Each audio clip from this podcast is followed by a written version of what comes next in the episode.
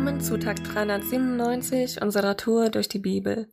Ich heiße Iris und lese uns heute aus Richter Kapitel 2 die Verse 6 bis 13.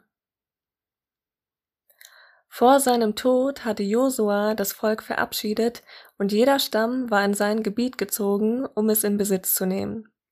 Die Israeliten blieben dem Herrn treu, solange Josua und nach ihm die führenden Männer Israels lebten, die noch selbst gesehen hatten, wie der Herr ihrem Volk mit machtvollen Taten geholfen hatte.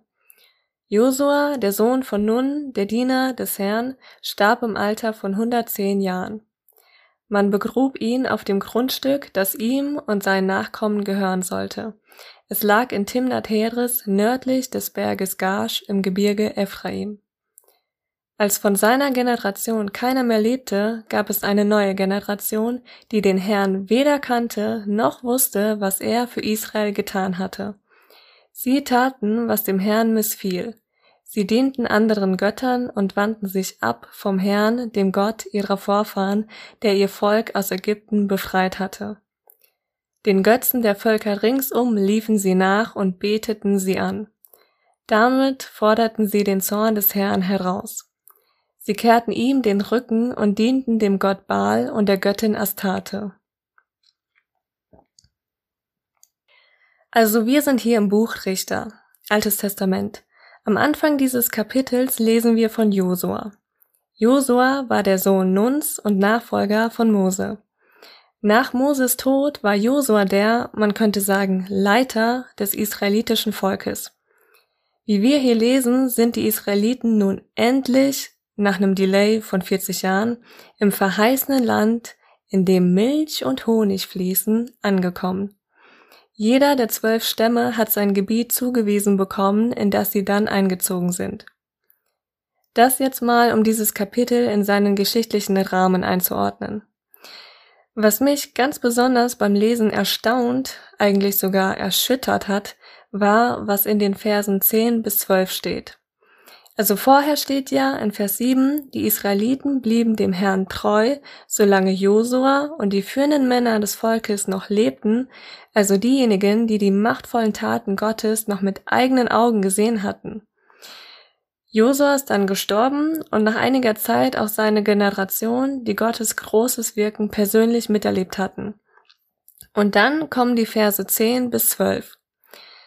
Als von seiner Generation keiner mehr lebte, gab es eine neue Generation, die den Herrn weder kannte noch wusste, was er für Israel getan hatte.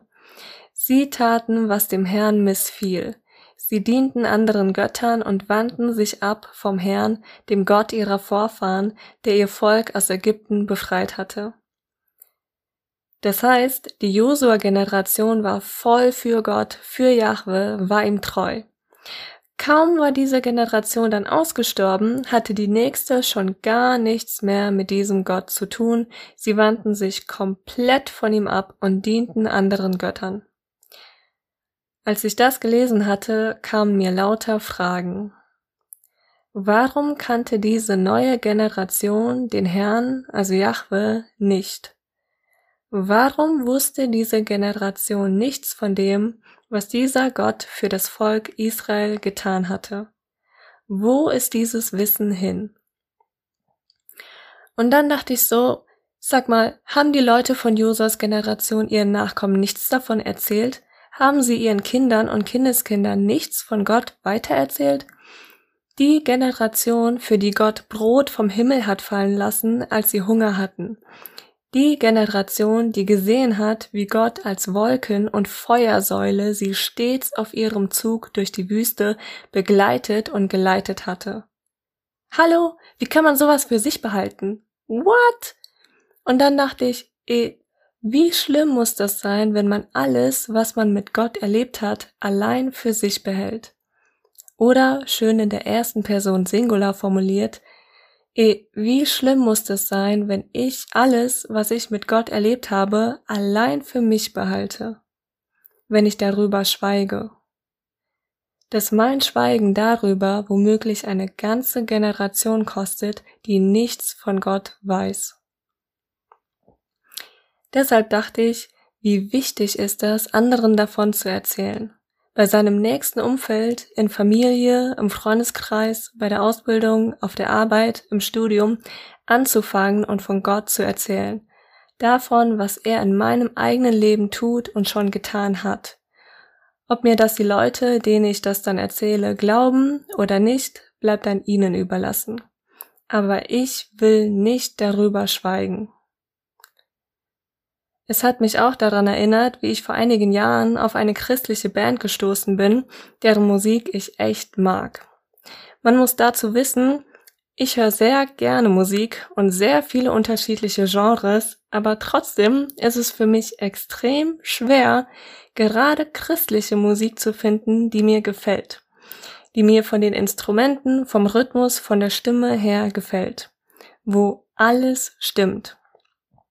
Und als ich dann auf eben jene Band gestoßen bin, deren Musik ich nicht nur textlich, sondern auch vom Klang her sehr mag, habe ich mich richtig gefreut. Und gleichzeitig hat mich das wütend gemacht, weil ich gedacht habe, warum hat mir die Band niemand vorher gezeigt? Warum hat mir niemand vorher davon erzählt? Aus diesem Grund und mit diesem Mindset möchte ich Folgendes an jede einzelne Hörerin und jeden einzelnen Hörer sowie an mich selbst als To-Do weitergeben. Ich will anderen davon erzählen, was ich mit Gott erlebt habe und was er in meinem Leben getan hat. Hey, lass ein Erbe des Segens da für all die zukünftigen Generationen und erzähl anderen von dem, was Gott tut. Heute ist ein guter Tag, um von Gottes Wirken zu erzählen, und heute ist ein guter Tag für einen guten Tag. Lass Gottes Wort in deinem Alltag praktisch werden.